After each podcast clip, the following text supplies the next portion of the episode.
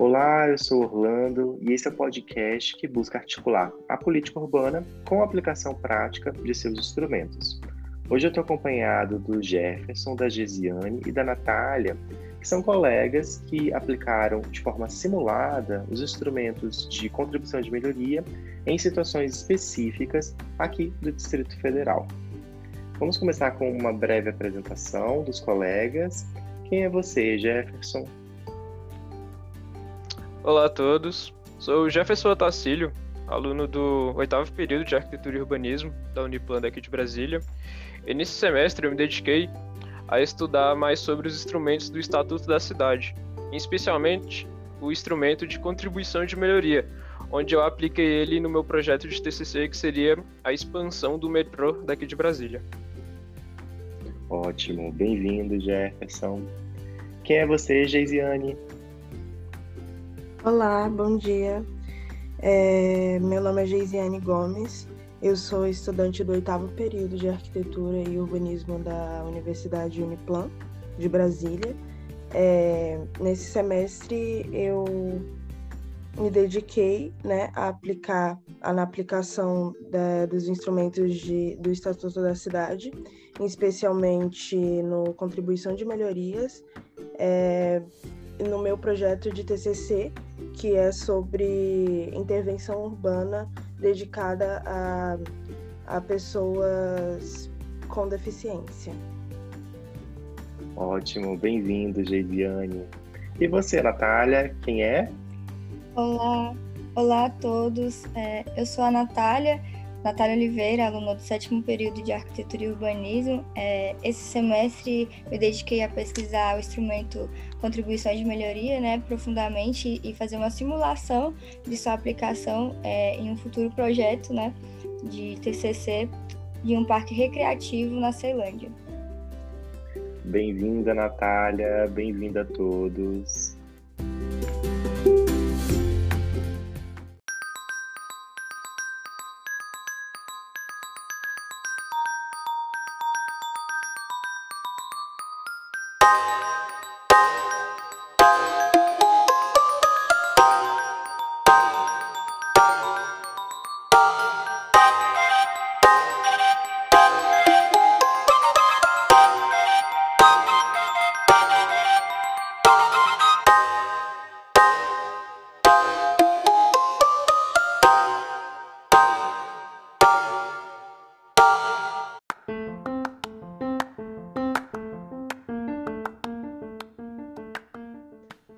Contribuição de melhoria é, portanto, um instrumento de aplicação bastante robusto. Ele já foi desenvolvido há algum tempo, desde a década de 70, quando ele se tornou bastante popular, inclusive. Gisiane, o que, que é um instrumento de contribuição de melhoria? A contribuição de melhorias é um instrumento do Estatuto da Cidade que nada mais é que um tributo cobrado pelo município que gera um retorno de valorização imobiliária que ocorreu no entorno para a, a, a construção ou reforma pública.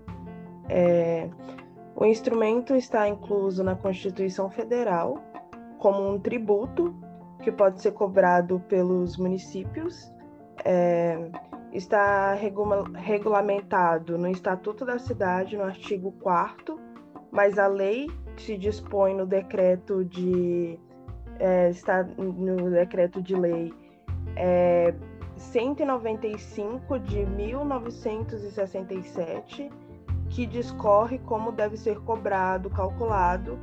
O instrumento de contribuições de melhoria é um instrumento presente dentro do Estatuto da Cidade, que ele rege é, um tributo cobrado, principalmente pelo Estado, em decorrência de alguma obra pública, e essa obra pública é, ela acaba gerando algum tipo de valorização de, do imóvel desse indivíduo que vai ser tributado.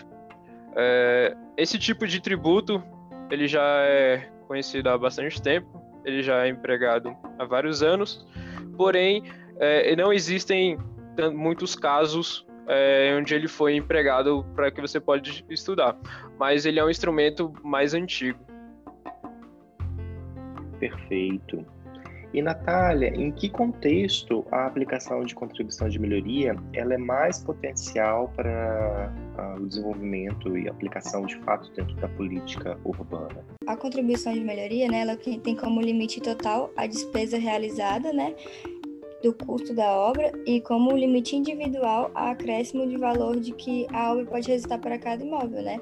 Então pode ser que seja mais vantajoso para o governo ou para o próprio indivíduo que vai ter o seu imóvel ali valor, valor, valorizado. Perfeito. A gente tem visto nas nossas cidades uma série de áreas é, que algumas com maior poder aquisitivo, outras com menor poder aquisitivo, algumas com maior concentração de renda, é, de, ou de valores, ou de investimentos dentro de algum lugar, e outras que por vezes são negligenciadas pelo Estado, ou até mesmo por ocupações informais, onde o Estado ainda nem teve acesso de ter contato. O que é interessante da condição de melhoria é que em lugares onde não tem algumas das infraestruturas, seja possível ser implementadas essas infraestruturas. Mas o que a gente tem que levar em consideração também é que, do ponto de vista da sua potencialidade, a contribuição de melhoria não é tão vantajosa em áreas onde a população tem menor poder aquisitivo. Porque, no final das contas, como os colegas muito bem descreveram aqui, a contribuição de melhoria demandará que os próprios moradores daquela área paguem pelos investimentos feitos. É? Claro que eles vão pagar mediante a valorização do seu imóvel, não vai sair nada efetivamente do seu bolso. Mas antes de eles venderem esse imóvel, terem esse capital para conseguir fazer esse pagamento, eles vão de fato é, acabar fazendo um pagamento que vai sair ali da sua renda. Já num lugar onde tem pouca renda, isso vai ser um pouco mais complicado e a gente não vai conseguir de fato fazer uma distribuição das riquezas por meio da redistribuição direta e de investimentos. Então, talvez o que seja mais potencial na aplicação seja de fato a arrecadação desses tributos no, nas áreas mais ricas, que ainda demandam de algum tipo de infraestrutura e investimento do Estado, até mesmo para desonerar o Estado para que ele faça investimentos em áreas com menor poder aquisitivo e onde o Estado está menos presente.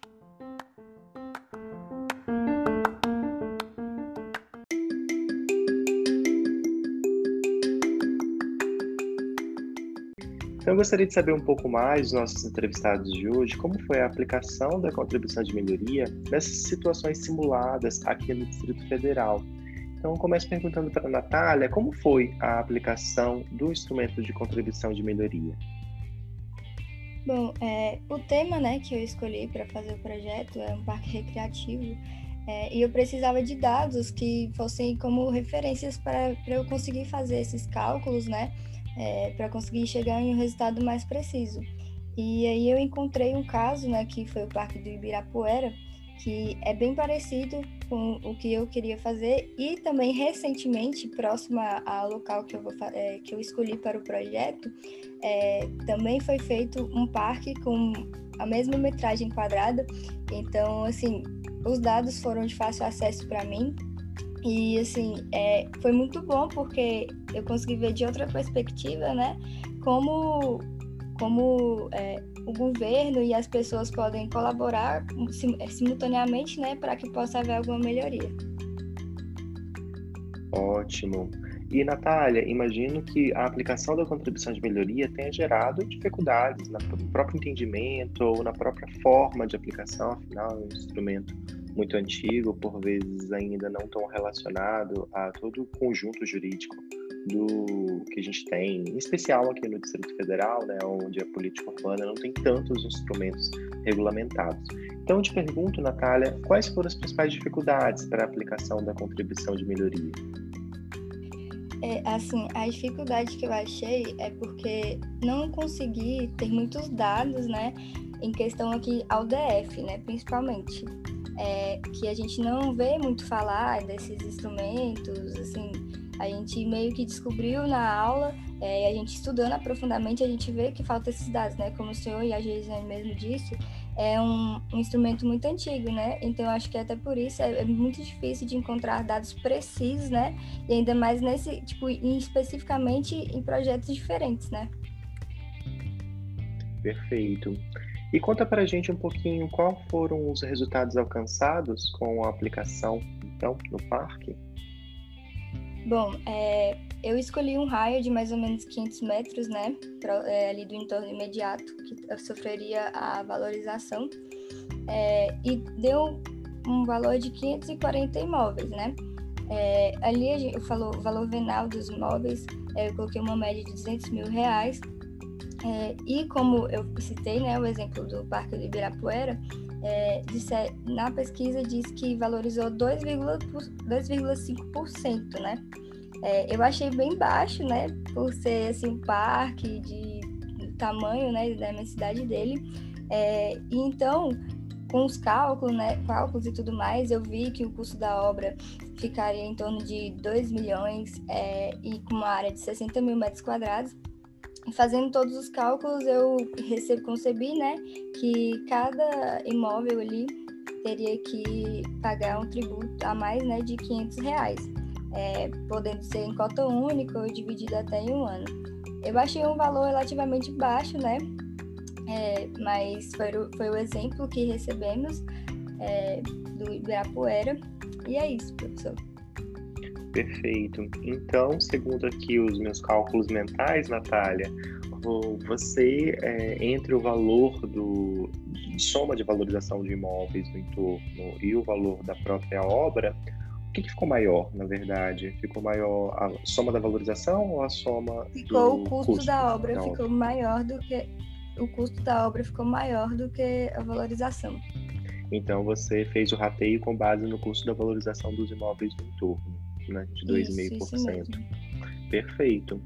É, e aí, esse é um outro ponto, né, que talvez a gente não tinha destacado antes, é que é, a gente, em contratação de melhoria, sempre faz dois caminhos, né? Uma é identificar quanto que aquela obra pública vai valorizar o entorno em reais, e outra é perceber quanto vai custar a obra e o menor valor desses dois é, entre esses dois é o que vai ser cobrado da população do entorno que vai receber essa valorização. Né? De fato, não faz muito sentido a gente cobrar além do que a valorização iria proporcionar, porque, bom, o princípio da contribuição de melhoria seria o resgate da valorização imobiliária causada pela obra pública, e também não faz muito sentido cobrar mais do que a própria obra pública. Afinal, é para ir esse recurso está sendo cobrado para investir no parque. Né? E se a gente cobra muito mais, para onde vai esse dinheiro? Vai para outro lugar. Então não faz muito sentido cobrar. Então, ótimo, a Natália fez os dois caminhos, percorreu e conseguiu encontrar, então, um, um valor que, bem competitivo, né, Natália? 500 reais é, vai cobrir toda a obra, não é? Isso é bem interessante. E a gente consegue, é, sem onerar demais a população, né? 500 reais é, não é nem o IPTU dessas pessoas, né? Deve ser o que? Um terço do, do valor do IPTU da pessoa. Ela consegue pagar em um ano fácil. Bom, então, queria também entender um pouco sobre como foi a aplicação do instrumento da Geisiane. Você pode contar um pouquinho mais? Aonde foi? Como foi? Quais os resultados alcançados? Eu apliquei é, o instrumento da contribuição de melhorias é, no meu projeto que fica situado no centro da Ceilândia, é, que é uma, uma região administrativa aqui do DF, que é, como é uma intervenção urbana ligada à acessibilidade, então é, a aplicação se deve pela, por ser uma obra que seria é, feita pelo governo, né? Então, a, eu apliquei de uma forma que era para pesquisar mais ou menos como seria o, o custo da obra, né? E aí eu usei o site Cube, né, para poder ter a melhor informação de como é, saiu os valores, né, para eu poder fazer o cálculo da taxa de contribuição de melhorias. É, depois é, me utilizei para saber como, como seria o raio, né? Então me utilizei do QGIS é, para entender mais ou menos como seria o raio, usei o raio de 500 metros também. E nele eu apresentei, é, eu ouvi alguns lotes, como é uma parte de centro, então a maioria dos meus imóveis por perto é de uso misto, que é um uso mais voltado, assim como comercial, para, para, para é, habitações também. Então, é, esse, os valores de lá eu consegui pelo site da Receita Federal e nele eu consegui ver os valores venais né, dos imóveis e nisso consegui aplicar uma taxa que nos terrenos mais é, nas áreas imediatas eu coloquei uma taxa de 10% e no, no entorno posterior eu coloquei uma taxa de 5%, que já era um raio que não acrescentava muito, mas também sofria valorização justamente por ser uma área comercial. É, e nisso eu consegui achar o, os valores certinhos, fiz o cálculo, e nisso deu que o custo da obra seria. Hum, peraí. Uhum. É, e nisso deu que o custo da obra é, seria o de menor valor.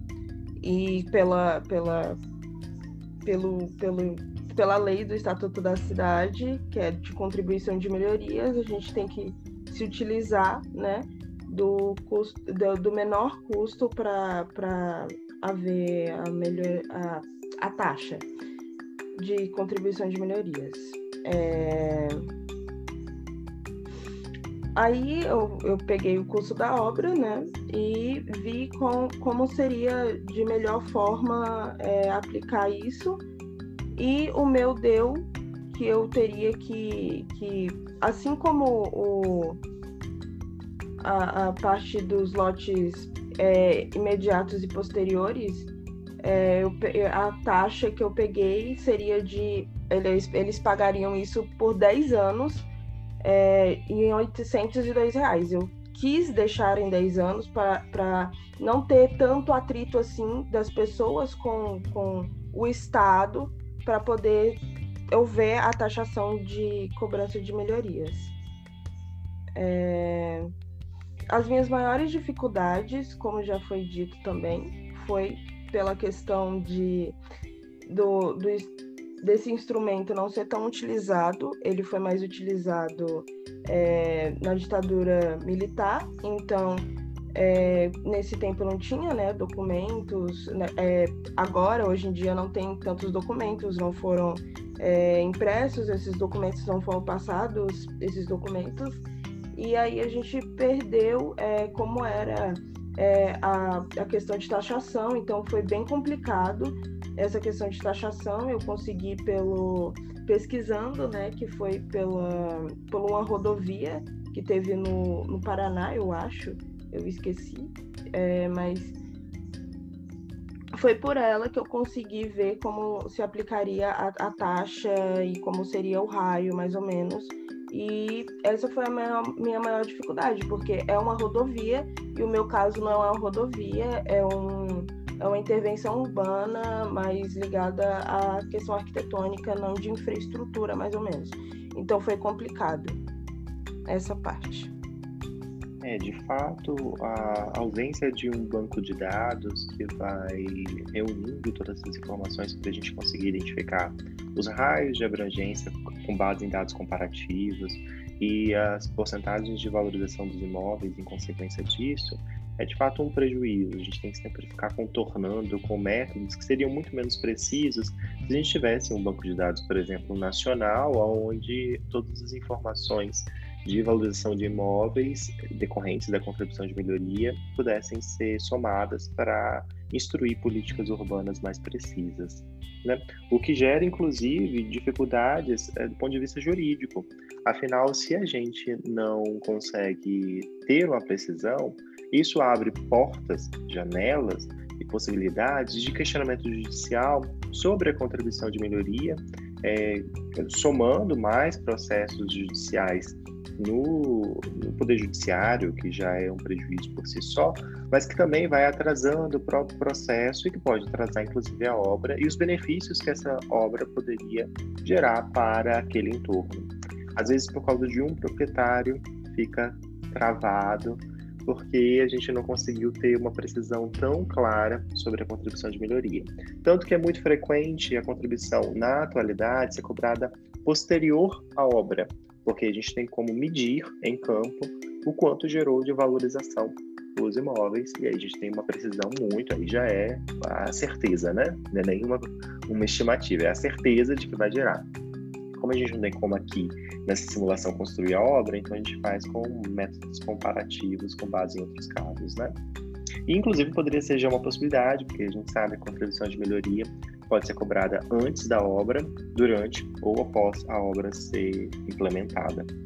É, então, a gente poderia, inclusive aqueles, poder, aqueles governos que não têm uma capacidade de endividamento, capacidade de contratação de crédito para fazer esses investimentos e que também não têm recurso, a contribuição de melhoria cobrada antes é uma possibilidade de garantir investimentos do poder público para melhorar a qualidade de vida da população. Então, muito obrigado, Gisiane, por explicar e alimentar aqui o nosso debate. Jefferson, a gente queria escutar um pouquinho também como foi a aplicação do seu instrumento, quais os resultados que você alcançou, aonde foi a aplicação. Eu apliquei o instrumento num projeto de expansão do metrô de Brasília onde eu propus é, a construção de uma nova estação de metrô localizada numa quadra onde atualmente não existe é, outros outros lotes, outras coisas assim do tipo. Seria a quadra da 117 da Samambaia Sul. Para fazer essa aplicação, eu estabeleci dois raios é, dessa minha estação onde o primeiro raio seria de 500 metros e o segundo raio de 1 quilômetro. Eu estabeleci esses dois raios baseado no, no, no índice de caminhabilidade, uma distância que seria confortável para que os usuários pudessem ir caminhando até a estação e também que é, abrangisse também uma quantidade maior de, de habitações a serem beneficiadas com essa estação, porque simplesmente porque apenas no raio de 500 metros não haveriam tantas é, habitações seriam beneficiadas com isso, porque em volta dessa minha estação existem outros é, equipamentos públicos. Então, após é, eu estabelecer esses dois raios, eu fui atrás de, de projetos a respeito do metrô de Brasília, onde eu encontrei no site do Cisduc é, projetos do, datados dos anos 2000 e do ano dos anos 2009, do ano de 2009, onde lá havia já uma, uma ideia prévia dessa expansão do metrô, onde eu encontrei um valor de metros quadrados que seria é, proposto para essa estação no local onde eu pensei em fazer o meu projeto. Após isso, eu fui atrás é, da, do valor do metro quadrado desse tipo de projeto, onde eu encontrei ele no site do CUBI, que seria o custo unitário básico, onde após fazer esse cálculo da metragem quadrada, é, foi estipulado que o valor é, médio dessa obra custaria em torno de R$ 2 milhões 786 mil reais e 860. Após eu descobrir o valor é, da, do, do, custo dessa obra, eu fui ver quais seriam a questão de valorização do, dos imóveis daquela área. Porém, dentro dessa área é, que eu estabeleci, não existiam apenas um tipo de, de imóvel, onde eu estabeleci três tipos de imóveis, onde eu dividi eles em, entre lotes de meio de quadra, lotes de esquina e lotes especiais. Ao total, foram estudados 5.436 lotes, onde desses lotes, 5.368 eram lotes residenciais e 68 desses lotes eu considerei eles como especiais, porque seriam igrejas, prédios de, de é, alta densidade populacional e outros tipos de uso que não seriam necessariamente residências de, de baixo, de baixo é, perfil, de, de, de poucos pavimentos. Após isso, eu pesquisei mais afim sobre é, o custo desse, desses lotes, onde eu peguei três lotes de cada tipo e estabeleci uma média geral para me poder fazer esse cálculo de quanto seria esse valor antes da valorização e depois dessa valorização. Devido o meu projeto ter dois raios de, de aplicação, é, esse valor de valorização, essa porcentagem de valorização, ela não poderia ser igual para, os, para as duas distâncias.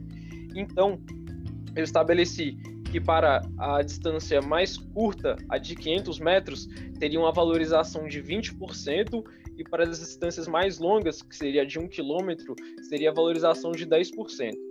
Esses valores de porcentagem, eu também peguei eles baseado num projeto é, da construção de uma avenida no estado do, Para... no estado do Paraná, onde eles tiveram esse tipo, esse, essa taxa de valorização, onde a máxima deles também foi de 20%.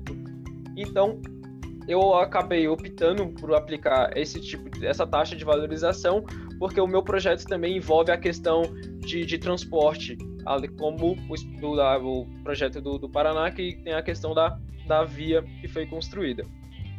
A partir disso, eu calculei é, essa porcentagem aplicando para os lotes dentro desse raio de 500 metros e para os lotes restantes dentro do raio de 1 km e apliquei eles é, de, dos, e apliquei eles em seus diferentes tipos. E aí eu obtive um valor que após eu constatar a valorização, deu uma valorização total de de 122 milhões 957.780 reais. Então, tendo essa valorização em mente e tendo também a, a questão da lei, onde diz que dentro do, da contribuição de melhoria, o valor adotado precisa ser o menor valor entre o valor da construção ou o valor da valorização, foi adotado o valor da construção da estação, que era o valor de 2 milhões. Após é, eu constatar esse valor, eu fui dividir ele para a população, para todos os, os lotes é, poderem efetuar a sua contribuição. Porém, eu julguei que não seria é, totalmente justo é, todos os, os, lotes pagarem o mesmo valor. Ou seja, eu pegar esse valor e dividir pelo número total de lotes que eu estudei. Então, eu estabeleci é, seis seis tipos de, de, de, lotes, onde nesses seis tipos eles teriam é, porcentagens diferentes de pagamento, onde eu estabeleci pesos desse pagamento, onde o, o lote mais longe da estação tem o peso 1 e o lote mais próximo da estação tem o peso 6. E também eu dividi pelos usos desse, desse lote, onde os lotes é, residenciais teriam o, a contribuição mais barata do que os lotes especiais, porque também eu não julguei justo é, uma casa térrea pagar o mesmo valor de que um prédio de 10 pavimentos. Então, a partir disso, eu cheguei a alguns valores, que esses valores poderiam ser divididos é, em, em, até 10 anos para o usuário efetuar esse pagamento. Esses valores variam de R$ reais até 99 mil reais, que seria a distância do, do lote mais caro. Era isso, Jefferson. Achei muito boa a explicação. É, inclusive, me chamou a atenção na explicação do Jefferson agora o quanto alguns tipos de investimentos públicos, como por exemplo uma estação de metrô, né, para ampliar inclusive o metrô, gera um impacto significativo sobre a valorização dos imóveis do entorno. Olha que interessante, o Jefferson encontrou, e agora não vou lembrar de cabeça, mas 120 milhões, não é? Estou arredondando aqui de valorização dos imóveis do entorno, sendo que o investimento do Estado, a priori, não foi de 120 milhões, não é? foi de apenas 2 milhões. É, inclusive é bem barato para uma estação de metrô.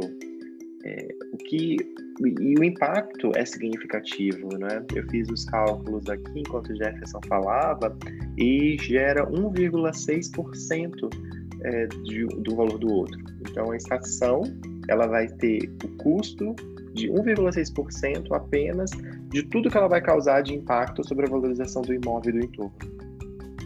E muitas vezes esses recursos são aplicados e não são devolvidos pelo Estado. Acho que o que a gente tem que ter em mente aqui é que essa valorização ela é causada, causada somente pelo investimento do Estado. O proprietário não fez melhorias no imóvel. Então, é de direito do Estado resgatar os investimentos que ele mesmo fez. Né? Afinal, esse é o princípio. Né? O Estado faz investimentos exatamente porque isso vai trazer algum tipo de retorno para o próprio Estado. Se o Estado iria falir. É, que tipo de. Geralmente, que tipo de é, retorno é esse? São os impostos, não é? Que acaba elevando, por exemplo, a economia local, promovendo mais comércio, promovendo, enfim, o que for que gera maior recursos para aquele município. Isso já vai trazer algum retorno do investimento, só que o retorno não é imediato. É, às vezes não cobre os custos, ou não fica muito claro como que ele vai cobrir os custos do financiamento que muitas vezes esses municípios fazem para esse investimento. Então, é realmente relevante fazer e pensar a possibilidade de aplicar a contribuição de melhoria, considerando que ela é uma legislação federal, portanto disponível para todos os municípios. Claro que cada município vai ter que inserir dentro da sua política urbana para também não ser injusto com a população com menor poder aquisitivo e também é, ter uma regulamentação local para dizer exatamente quais são as regras dessa aplicação, porque isso pode variar de município para município.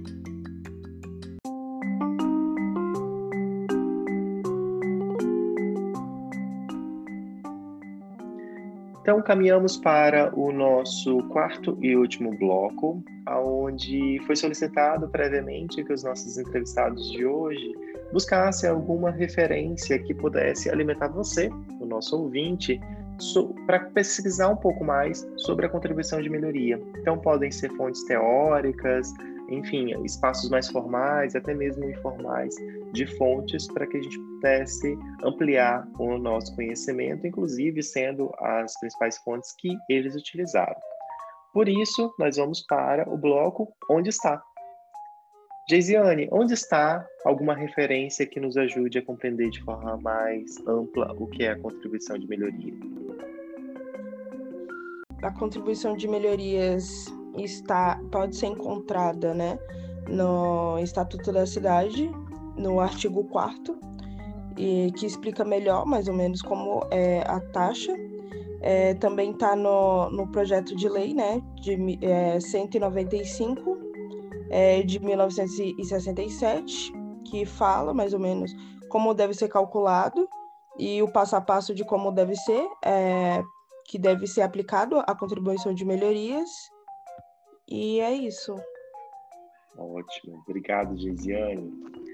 Natália, onde está alguma referência para o nosso leitor?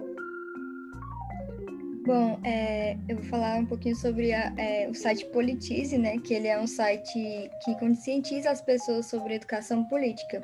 E lá explica bem didaticamente é, por que é cobrado né, o tributo de contribuição de melhoria e como pode ser cobrado. É, e o dilema deles é formar uma geração de cidadãos conscientes e comprometidos com a democracia, né? Levando a educação política a qualquer pessoa em qualquer lugar. Maravilha, fiquei super curioso. Depois eu vou querer essas fontes aí no, na descrição aqui do nosso episódio, para todos terem acesso rápido. Jefferson, onde está alguma referência sobre contribuição de melhoria? Bem, durante a minha pesquisa, eu utilizei de alguns sites, como o Sisduc, para você poder encontrar é, projetos é, de todas as regiões administrativas aqui do DF, Utilizei também do site da Secretaria de Economia para conseguir consultar o valor dos imóveis e o CUB para conseguir consultar também o valor de, de construção é, do, dos projetos, de, é, levando em relação o custo por metro quadrado. É, e em relação à contribuição de melhoria, eu queria indicar é, o podcast Direito Tributário na OAB, onde no episódio 3 é, eles falam sobre contribuição de melhoria. É um episódio curtinho, de 5 minutos, mas ele abrange a contribuição de melhoria de uma maneira mais é, é, técnica em relação ao direito, onde eles, eles mostram como que ela, onde ela se localiza e como ela se aplica conforme a Constituição, tanto federal quanto a Constituição Tributária Nacional.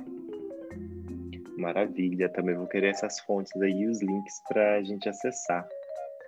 Bom, então encerramos aqui o nosso episódio de hoje de contribuição de melhoria. Espero que você, nosso ouvinte, possa continuar frequentando os demais episódios e as demais temporadas, que também tem outros programas sobre contribuição de melhoria e outros casos de aplicação aqui no Distrito Federal. Bom dia, boa tarde e boa noite para todos. Obrigado aos meus convidados e até a próxima.